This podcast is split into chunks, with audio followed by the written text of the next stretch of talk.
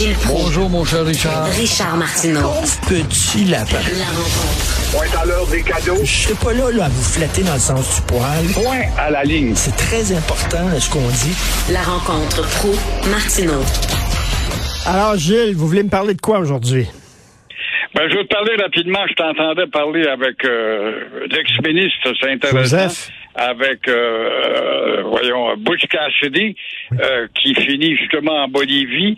Et euh, finalement, c'est un film qui porte sur le progrès qui court sur le passé ou après le passé, Oui. le passé qui fuit le progrès avec la multiplication des nouvelles techniques. Oui.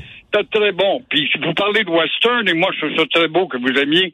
Moi aussi, je suis un de ceux-là. J'espère que tu vas mettre dans ton palmarès avec Russell Crowe, euh, 12 to New Numa. Ça, Ah c'est oui. le meilleur western qui a été fait il y a 8-10 ans à peu près, le dernier, mais le plus rafraîchissant avec le casting là-dedans, étourdissant. Et c'était un remake d'un d'un film justement des années euh, 60, je crois. Euh, Mario Reds, j'imagine, vous l'avez déjà croisé, Mario. Souvent, Mario, je suis même allé cours. Il y avait une école de communication. À un moment donné, un, un bon gars, drôle, mais finalement pas très, très discipliné. Il s'est avéré un animateur malheureusement joalisant, mais avec un talent certain, avec ses histoires de chèques pas de fond.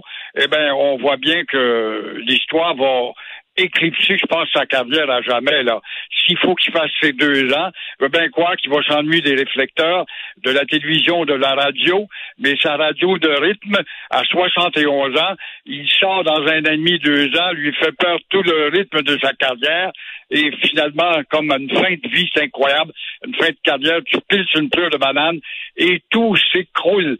C'est un peu ça, et euh, là, il va être loin des réflecteurs, j'ai bien l'impression. Il y a quelques années, il a été à- au centre de l'actualité, où à Longueuil, où il habitait, il avait eu droit à des coups de feu à sa résidence, je sais que ça m'a fait grand bruit. Il a eu droit à beaucoup de publicité qui n'était pas très honorable pour le temps.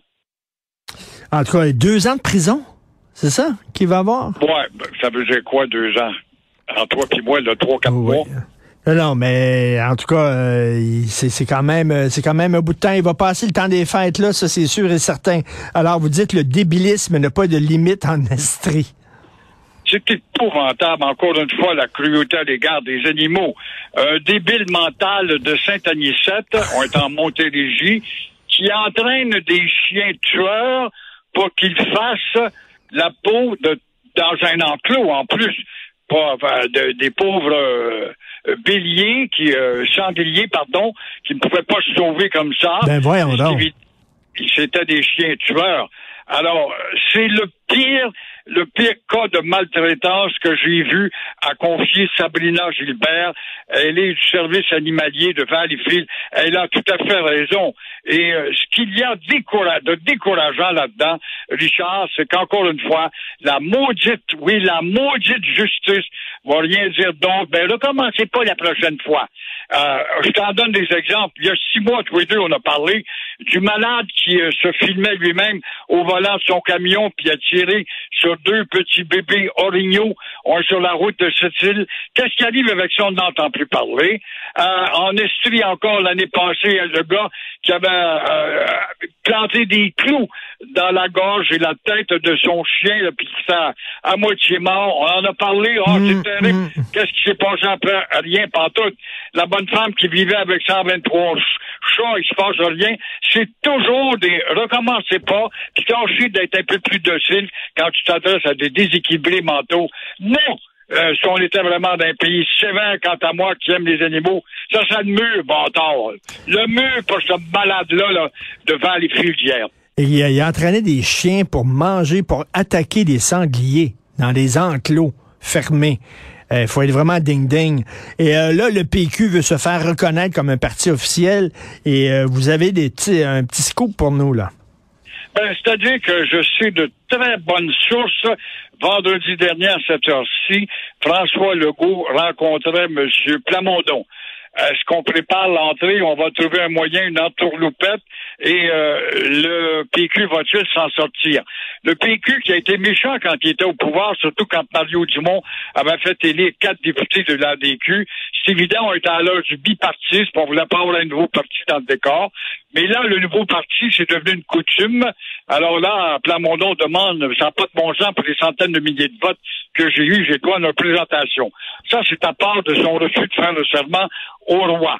Alors, comment le go, l'autonomiste, la CAQ qui joue tellement sur l'autonomie, euh, ne va-t-elle pas profiter de l'occasion pour dire oui, on est autonomiste. La preuve, si on élargit le règlement, on fait voter une motion et on verra plus tard avec une loi pour abolir justement cette monarchie si on est autonomiste ben, c'est ça. ou pas. Ben, c'est ça, parce que des... au bout du bâton, Legault ou Plamondon, là, je te laisse deviner.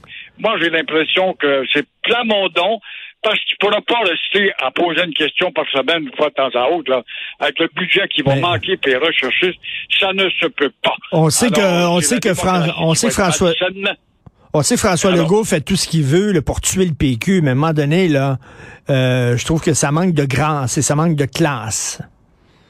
Évidemment, ça manque de respect, effectivement, à l'égard de la santé démocratique. Et puis, il y a des opinions dans ce parti-là qui méritent d'être exprimées. Et le Parti québécois n'est pas un parti qui euh, traîne des boulets de scandale. là. Tout à fait. Merci beaucoup, Gilles. Bon week-end, bien mérité. Merci. Au revoir. Merci. Alors, c'est tout le temps qu'il nous reste. Euh, merci beaucoup à l'équipe euh, qui euh, m'a appuyé pour la recherche. André-Sylvain Latour, Sybelle Olivier, Marianne Bessette, Louis-Antoine Lemire. Merci pour votre bon travail. Jean-François Roy, l'incontournable à la régie, à la réalisation. Merci. Il est encore en train de se moucher, Benoît, chez lui. Donc, c'est Isabelle Maréchal qui va être là tantôt. Passez un excellent week-end. On se reparle lundi, 8h30. Bonne journée.